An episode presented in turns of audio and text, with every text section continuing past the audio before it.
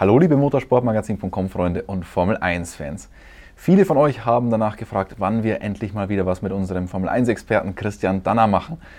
Wir haben nicht nur eine Sache mit ihm gemacht, wir haben zwei Sachen gemacht. Halbzeitbilanz in der Formel 1, da kann man ja endlos drüber reden und deswegen haben wir uns gedacht, machen wir das Ganze in zwei Teilen. Der erste Teil, der geht erstmal nur um Sebastian Vettel und Mick Schumacher, unsere deutschen Helden in der Königsklasse des Motorsports. Viel Spaß damit. Herr Danner, vielen lieben Dank, dass Sie sich wieder die Zeit nehmen. Die User, die Zuschauer, die haben schon nach Ihnen gefragt. Ja, ich bin ja gern da. Fangen wir mit unserem deutschen Blog an. Da gibt es ja auch viel zu besprechen. Unter anderem natürlich Sebastian Vettel. Im letzten Video, das wir gemacht haben, ist schon ein bisschen her. Da haben wir ihn ja durchaus ein bisschen kritisiert. Wie sieht es jetzt aus? Hat sich die Situation im Vergleich zu Saisonbeginn verbessert? Naja, auf jeden Fall. Ähm, ich glaube mal, äh, das kann man schon sagen, er hat die Kurve gekriegt, wenn wir mal im, im, im Rennfahrerjargon äh, bleiben. Äh, das passt schon. Also der hat sich da ganz gut akklimatisiert und offensichtlich ist er jetzt auch mit dem Auto so zufrieden, dass er anständig fahren kann damit. Die Erfolge zeigen das und das, das ich sage jetzt mal, das Glück-Pech-Rennen in Ungarn hat ja auch gezeigt, also das passt schon. Da ist er schon ganz, ganz gut wieder dabei. Ein Punkt, den wir besprochen hatten, war so ein bisschen die Fehleranfälligkeit. Das Problem, das er ja auch schon bei Ferrari hatte mit dem losen Heck. Ich meine, jetzt Silverstone war ein bisschen aus der jüngeren Vergangenheit. Das sah wieder ein bisschen ähnlich aus. Ist er über diesen Berg hinweg oder ist das immer noch so ein kleines bisschen sein Problem? Ja, das ist natürlich wahnsinnig schwer zu beurteilen. Also äh, Anfang des Jahres hat man schon gedacht, mein Gott, jetzt fängt er mit den gleichen Fehlern wieder an, die er bei Ferrari gemacht hat. Ähm, in den letzten paar Rennen hat das wesentlich besser ausgesehen und äh, da hat mir das alles harmonischer ausgeschaut. Harmonischer in dem Sinne, dass äh, Sebastian erstens natürlich mit sich selbst, mit dem Auto ein bisschen eine Einheit gebildet hat und zweitens, dass das Team auch ähm, ein bisschen verstanden hat, wie der Bursche so tickt und was er braucht, um glücklich zu sein. Das klingt jetzt so ein bisschen allgemein, ist aber im Speziellen im Cockpit sehr, sehr wichtig, denn wenn man nicht bekommt, was man braucht, oder wenn man das Verständnis und das Zuhören nicht in der Form bekommt, letztendlich natürlich auch das Umsetzen der Dinge, wie man es gerne hätte, dann steht man da ein bisschen auf verlorenen Posten. Und das war das, was bei Ferrari passiert ist. Die haben ihn praktisch auflaufen lassen. Das ist jetzt bei Aston Martin sicher anders und ich habe mich sehr gefreut zu sehen, dass bis jetzt, man weiß ja nicht, was die zweite Saisonhälfte bringt, das recht gut äh, zusammengewachsen ist so ein bisschen auflaufen lassen. Ich meine, kann man jetzt wahrscheinlich geteilter Meinung darüber sein über die Disqualifikation von Ungarn, aber ist die Tatsache, dass Aston Martin das durchzieht bis zum Ende und jetzt nicht nur die Disqualifikation anficht durch, durch den Appeal, sondern auch noch Right of Review beantragt und so weiter, ist das so eine Sache, die Sepp vielleicht bei Ferrari vermisst hat, dieses hundertprozentige hinter ihm stehen und Aston Martin jetzt macht? Ja, ich glaube, das ist eher, das ist nicht das, was ich gemeint habe. Ich meine, äh, das muss erst Martin selber wissen, inwieweit die da ihre Benzinpumpen da nicht richtig rum angeschlossen haben, dass der Sprit nicht rauskommt. Ich äh, ganz kurz zu dem Thema äh, Benzin. Das ist ja nichts Neues. Äh, dieser Liter, den, der da in, in einzelnen Proben in verschiedene Labors zur Untersuchung gebracht wird, um festzustellen, ob das wirklich der Sprit ist, den man angegeben hat, ob er dem Reglement, dem Spritreglement entspricht. Ähm, das ist so eine Sache, die steht im Reglement ziemlich klar drin. Ich glaube, da wird bei Sebastian gar nicht so viel ankommen, so im Sinne von, die geben alles für mich und meinen zweiten Platz, sondern ich glaube, das ist so eine Art Verzweiflungstat des Teams, um be zu beweisen, dass das, was der Rechner sagt, nämlich dass da noch 1,7 Liter drin sind oder 1,4 oder was auch immer, äh, dass das in Wirklichkeit auch der Fall ist. Ähm, ich glaube nicht, dass das bei ihm eine besondere Solidaritätsgenugtuung auslöst.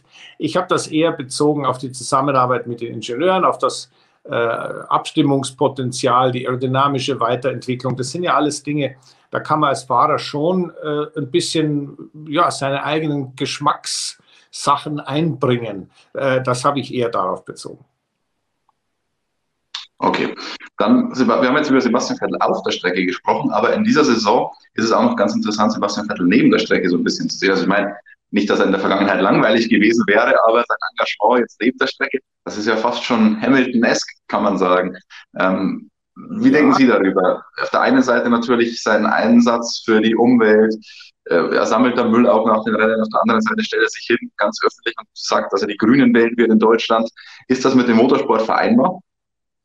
Ja, natürlich, ich meine, das ist seine persönliche Meinung. Also ganz grundsätzlich ist nichts, überhaupt nichts dagegen zu sagen, wenn sich jemand für die Umwelt engagiert, Plastik einsammelt, äh, ein Bienenhotel gründet und all diese Dinge. Äh, ich meine, grüne Gedanken äh, sind jedem, auch jedem Spitzensportler selbst überlassen und ich finde das sogar sehr eigentlich grundsätzlich sehr positiv. Ich meine, wenn ich an meine eigene Karriere zurückdenke, ich bin in der Formel 2 Europameisterschaft damals Anfang der 80er Jahre mit einem Greenpeace-Sticker rumgefahren. Nur hat das erstens keiner gemerkt und zweitens wussten die wenigsten, was das ist. Da ging es damals um Walfang und solche Dinge, die mich wahnsinnig gestört haben. Aber das heißt, man darf schon Farbe oder Flagge zeigen. Da habe ich gar nichts dagegen. Äh, es ist nur so, das Einzige, was mich an dieser Aktion ein bisschen gestört hat, ist die Tatsache, dass er da quasi zu einer Art Selbstgeißelung übergegangen ist. So quasi, ja, also wenn wir im Motorsport schon so böse sind und diesen ganzen, diese ganze Umweltverschmutzung äh, machen, dann muss er doch zumindest mal was dagegen machen. Also Moment mal, der Motorsport ist absolut okay und viel, viel besser im, im äh, CO2-Profil, in der Nachhaltigkeit als die meisten anderen Sportarten. Der einzige Nachteil des Motorsports ist, dass wir oben den Sprit reinkippen und hinten wieder rausblasen. Dass da im Sinne der Nachhaltigkeit in unserem Sport viel mehr getan wurde als in den meisten anderen Sportarten, das finde ich, darf man nicht übersehen. Und die Entwicklung geht ja auch da ganz klar in die richtige Richtung. Also das also mal zu dieser grünen Thematik.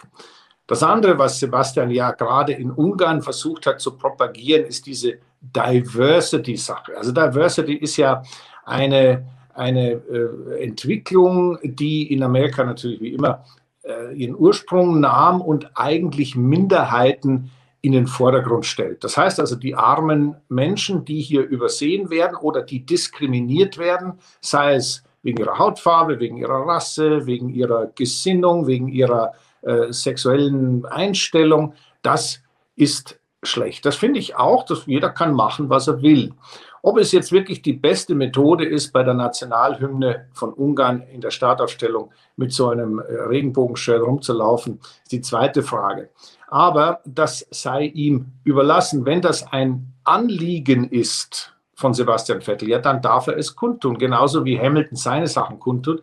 Es gibt aber auch genügend Fahrer, die gar nichts kundtun. Ich persönlich habe dazu eine sehr klare Meinung. Ich bin ein extrem toleranter Mensch und deswegen bin ich da ganz auf Sebastians Seite.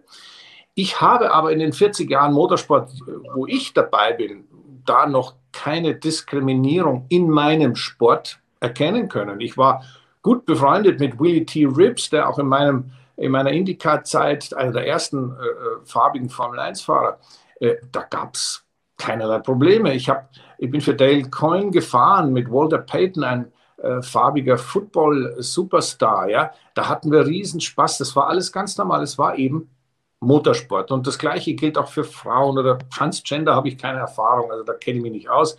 Aber ich habe im Motorsport keine Diskriminierung gesehen und erfahren wenn man aus dem Motorsport heraus in der Gesellschaft etwas bewirken will, dann in Gottes Namen ja. Ist jetzt nicht so ganz meine Art und äh, es kommt natürlich auch noch zwei Sachen, die man nicht vergessen darf. Erstens, das kostet Kraft und Energie. Wenn man bereit ist, neben seinen, sagen wir mal, sportlichen Aktivitäten das zu machen, bitte gerne. Und zweitens muss man es natürlich auch, und da ist Lewis Hamilton ja federführend, über die ich sage mal, Social-Media-Plattformen und über die ganzen Möglichkeiten der modernen Kommunikation äh, auch in die Welt hinaus posaunen. Und da ist jetzt vielleicht Sebastian noch nicht ganz so auf, dem, auf, dem, äh, auf der Höhe der Zeit, sage ich mal. Also wie gesagt, meine Toleranz existiert. Verstehe ich das? Also, Mittel. Aber schön, dass Sie es gesagt haben. Das ist auch so ein bisschen der Eindruck, den wir haben, dass die Formel 1-Szene da schon deutlich weiter ist als viele andere Sportszenen, insbesondere Fußball. Also wenn wir die Kommentare hier lesen, die sind im Normalfall alle in Ordnung und gehen nicht unter die Gürtellinie. Also da ist die Formel 1 oder der Motorsport generell, glaube ich, ein relativ gesegneter Ort, was das angeht. Also ich kann da nur aus meiner Erfahrung sprechen. Das gleiche gilt für, für Frauendiskriminierung. Ich meine, wenn da ein Grid Girl steht, äh, äh und äh, Werbung für irgendwas macht, das habe ich noch nie als diskriminierend empfunden. Ich meine, das Mädel hatte Spaß und äh, ist, stand halt dann da, ja, mit der Nummer in der Hand. Ja, was ist denn da diskriminierend? Das habe ich nicht verstanden. Aber äh, gut, die Zeiten ändern sich und es gibt immer wieder Befindlichkeiten. Ähm, ich persönlich beschränke mich und dabei bleibe ich auch sehr gerne, deswegen beenden wir jetzt den kleinen Ausflug in die, in die Gesellschaftspolitik. Ähm, ich bleibe sehr gern bei meinem Sport und da habe ich mich zeitlebens sehr, sehr wohl gefühlt und auch äh, in dieser Thematik nie im Stich gelassen gefühlt. Perfekte Überleitung. Ich habe tatsächlich schon das nächste Thema auf dem Zettel stehen. Jetzt haben wir viel auch über Sebastian Vettel persönlich gesprochen, Sebastian Vettel als Rennfahrer. Aber wie sieht es denn mit dem Team aus? Aston Martin, da waren die Ansprüche relativ hoch nach der starken letzten Saison. Das Geld von Lawrence Stroll ist da. Die Ergebnisse bleiben aber in dieser Saison aus. Woran liegt das? Naja, also die Transformation eines, sagen wir mal, Mittelfeldteams, so wie wir es gesehen haben bei äh, Force India, äh, zu einem, ich sag mal, potenziellen Top-Team ist natürlich nicht von heute auf morgen zu schaffen. Das ist immer ganz klar. Und das liegt daran, dass man neben der Tatsache, dass die ganzen äh, Umbauarbeiten, neue Fabrik, neuer Windkanal, ich habe äh, Lawrence Stroll vor kurzem in Hamburg getroffen, da haben wir über das Thema gesprochen. Ähm, das ist eine, eine titanische Aufgabe, die man sich da auferlegt hat. Das ist toll, aber das muss erst im System funktionieren. Das heißt also, wenn man mit einem relativ kleinen Budget sehr effizient gearbeitet hat, heißt das noch lange nicht, dass man mit einem großen Budget dann entsprechend arbeiten kann. Denn man braucht mehr Personal, man hat mehr Ressourcen. Das muss alles im, im ich sag mal, im Ingenieur- und Logistikaufwand, muss das alles ordentlich strukturiert werden. Und das geht nicht von heute auf morgen. Dazu kam natürlich die leichte Regeländerung, also diese, diese Unterbodenthematik, Problematik, Frontflügel, äh, was sich da äh, über den Winter abgespielt hat. Das hat ihnen sicherlich auch nicht in die Karten gespielt. Aber ich finde, die haben sich ganz gut gefangen für ein Team, ähm, was am Anfang ja, ich sage mal, fast ein Desaster war, was die, Position, die Positionen in der Startaufstellung angeht. Ähm, jetzt dann doch schnuppert man doch wieder an der Spitze des Mittelfelds. Und ich glaube, die strategische Aufstellung des Teams, das heißt also, dass man sich gerne in den Armen der Organisation in Brackley äh, befindet, äh, das nicht weit weg ist übrigens von Silverstone, das ist schon die richtige Art und Weise, um hier auf die Füße zu kommen und um sich selbst frei zu schwimmen, um dann unter Umständen auch diesem Gegner mal auf Augenhöhe gegenüberzustehen da ist man gerade dabei, das alles, äh, zumindest was den, den Background angeht, hinzustellen und hinzubauen. Ich sehe die schon im Aufwind, aber das ist ein harter Weg dahin zu finden. Jetzt bin ich natürlich hellhörig geworden bei Lawrence Stroll, dass Sie den persönlich getroffen haben zuletzt, weil zu uns Journalisten spricht er ja so gut wie gar nicht. Wie ist er denn so? Nein, nein, das ist, ich kenne ihn ja seit meiner eigenen Formel-1-Zeit. Also ist, den gibt es ja schon länger. Nein, wir haben für Aston Martin eine, eine, Händlerkonferenz gehabt und da habe ich mit ihm ein bisschen geplaudert und äh, das war dann war sehr nett und ich meine, der ist ja immer on the move. Ich meine, der fliegt irgendwoher ein und fliegt dann gleich wieder aus und äh, das ist aber schon ein sehr charismatischer Mann, der versteht schon was von dem Thema Marketing und nicht umsonst hat Lawrence Stroll hat ja verschiedene große Modemarken äh, ich sage jetzt mal, zum, zum Welterfolg gebracht. Da gehört Ralf Arén dazu, da gehört Tommy Hilfiger dazu, da gehört aber auch Michael Kors dazu. Also das ist einer, der weiß schon, wie es geht, was Luxusmarken angeht und Aston Martin ist eine. Und das Formel 1-Team, und das ist eben das Thema, was ich mit ihm da auch noch kurz besprochen habe, Gott sei Dank, finde ich, ähm, wird das nicht nur auf die Ebene, ja, es ist halt ein tolles Auto oder eine tolle Marke reduziert, sondern es ist halt auch ein ganz tolles Rennteam.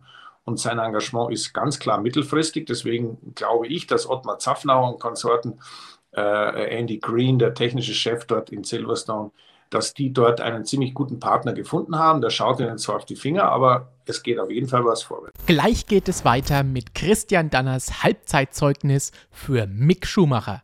Vorher wollen wir euch aber nicht vorenthalten, dass ihr in der aktuellen Ausgabe des Motorsportmagazins eine Bilanz aller Teamwechsler und Rookies findet, inklusive Vettel, Schumacher, Ricardo, Sainz und Co. Gönnt euch gleich drei Dinge auf einmal jede Menge Lesestoff, den besten Duft frischer Seiten und Unterstützung für unsere Redaktion, damit wir euch auch weiterhin so spannende Videos wie dieses Interview mit Christian Danner bieten können. Und wie geht's?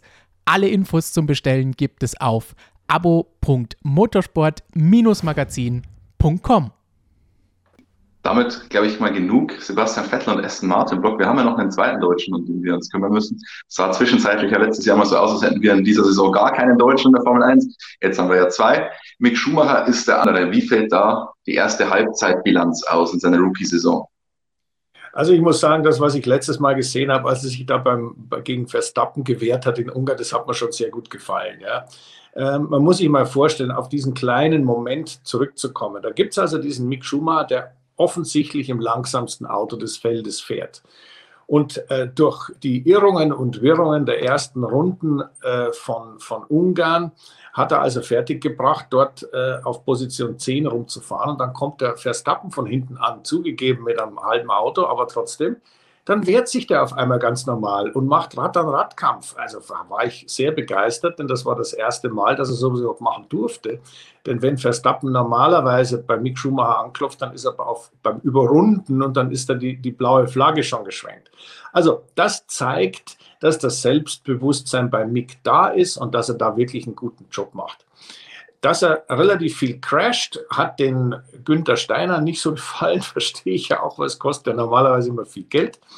Ähm, aber das sind alles Dinge, die, die, das, das gehört nun mal dazu zum, zum Lernen. Und ich persönlich habe mich immer versucht, in einem Bereich aufzuhalten, als ich Formel 1 gefahren bin, um sicherzustellen, dass ich am Sonntag im Rennen stehe. Das war das Wichtigste. Und da hat auch dazugehört, dass ich keinen Unfall hatte, weil wir nämlich keine Ersatzteile hatten in meisten Fällen und keine, keine Möglichkeiten, sowas zu reparieren, wenn es dich irgendwo raushaut. Und deswegen muss man sich da halt darauf einstellen. Das ist bei ihm nicht der Fall und deswegen finde ich, macht er das sehr, sehr gut. Natürlich gibt es noch viel zu lernen, gar keine Frage. Jetzt sehe ich im Hintergrund so einen schönen Real. Was, was ist das genau für ein Auto? Was hat es damit auf sich, wenn Sie schon über, über Ihre Karriere sprechen? Das 89er Formel 1 Auto von Real. Ein okay, da, da gab es nicht besonders viele Ersatzteile dann. Nein, ich hätte so kein neues Chassis gehabt, weil das kaputt war. Wenn wir ein neues gehabt hätten, äh, das war erwiesenermaßen, hat sich hat das delaminiert, also delaminated. Und damit äh, war das Auto praktisch es war fahrbar, aber es war furchtbar langsam. Aber egal. Tempi, Passati, es war, es war trotzdem eine tolle Zeit. Also jetzt haben wir wieder gelernt, delaminieren können nicht nur die Pirelli-Reifen, sondern auch alte Chassis. Das kann Chassis. Ähm, zu Mick Schumacher zurück. Ja, Sie haben schon gesagt, es gefällt ihm, dass das Selbstbewusstsein da ist, dass er sich da auch mal gegen den Max Verstappen wehrt. Die Fehleranfälligkeit vielleicht noch ein bisschen hoch. Aber wie ist denn mit dem Speed? Den da gibt es bei uns in der Redaktion immer relativ viele Diskussionen, weil wir den schlecht einschätzen können, weil Nikita Mazepin natürlich jetzt keine Benchmark ist. Wie sieht Christian Danner sowas? Worauf schaut er da, wenn er den Speed die Uhrzeit und kann man das überhaupt? Das kann man schon. Und äh, Nikita Mazepin ist durchaus eine Benchmark. Also da darf er nicht so unterschätzen. Da wird nur immer, über den Mazepin lachen immer alle, weil er äh, ausschaut, wie er ausschaut, weil er einen Vater hat, der äh, mit, sagen wir, attraktiver Begleitung gerne an der Rennstrecke ankommt und äh, er selbst hat ja da mit seiner äh, leicht sexistischen äh, Twitter oder was weiß ich, was es war, auch in diese Kerbe geschlagen. Deswegen ist der einfach ein Paydriver, ein Russe und fertig. Nein, der Massebin, und da beziehe ich mich nach wie vor auf das, was ich von den Mercedes-Ingenieuren weiß, ist ja auch sehr viel für Mercedes äh, Testfahrten gemacht, hat dort auch mit Vorjahr, also mit alten Autos sich vorbereitet ist auch mal einen normalen Test im aktuellen Auto gefahren. Also die haben mir alle gesagt, der weiß schon, wie es geht. Also der ist nicht langsam. Aber die Speed von Mick Schumacher ist natürlich äh, deshalb schwer einzuschätzen, weil er in einem Auto fährt, was halt, das ist zwar nicht so wahnsinnig langsam, da fährt er jetzt nicht fünf Sekunden hinter der Spitze her, aber es ist halt einfach keine Chance, damit weiter vorzukommen als auf den vorletzten Platz. Und deswegen ist es sehr schwierig, das einzuschätzen. Ich glaube, dass er allemal die Speed hat, um in einem, ja, ich sag mal, besseren Auto, ob das jetzt ein Haas ist oder doch vielleicht ein Alpha wird oder was weiß ich, was da passiert noch in, im Transfergeschäft, ähm, da mal an den Punkten zu schnuppern. Ich glaube schon. Und die Historie hat gezeigt, dass Mick äh, einfach ein ganz anderer Typ ist als zum Beispiel sein Vater, der kam und die Welt sozusagen aus den Angeln gehoben hat. Er handelt sich da so ein bisschen hin, er wird besser, er wird schneller, er wird sicherer. Und dann kommt letztendlich, oder bisher kam immer der große Erfolg. Und das glaube ich, dass er in der Formel 1 auch hinkriegt. Da wird wahrscheinlich dann eher das Team so ein bisschen das Problem werden, wenn sich da jetzt äh, mittelfristig nicht viel ändert und er im nächsten Jahr möglicherweise wieder so hinterherfährt. Kann es dann irgendwann schwierig mit der Motivation werden? Ja, also Motivation ist eines. Ich würde eher sagen, da wird es schwierig mit der Frustration, die da irgendwann kommt. Weil wenn man immer sich den, den Hintern abfährt sozusagen und merkt, das ist eigentlich völlig wurscht, das passiert überhaupt nichts, dann ist das ein bisschen frustrierend. Ähm, du hast jetzt angesprochen, äh, das Team, da gehört natürlich Günther Steiner dazu.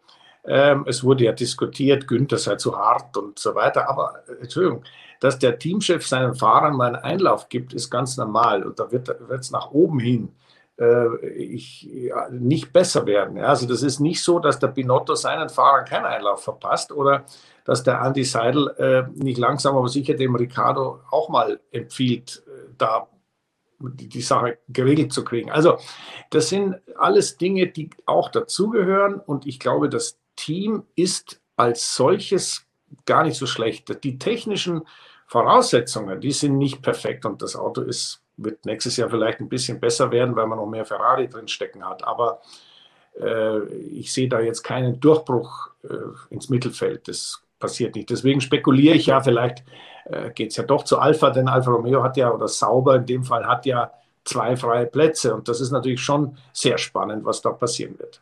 Das war der erste Teil unserer Halbzeitbilanz mit Christian Danner. Wer den zweiten Teil nicht verpassen will, darin geht es unter anderem oder hauptsächlich um den WM-Kampf zwischen Lewis Hamilton und Max Verstappen. Der sollte natürlich längst diesen YouTube-Kanal abonniert haben, die Glocke aktiviert und wenn euch das Video gefallen hat, lasst doch noch einen Daumen da.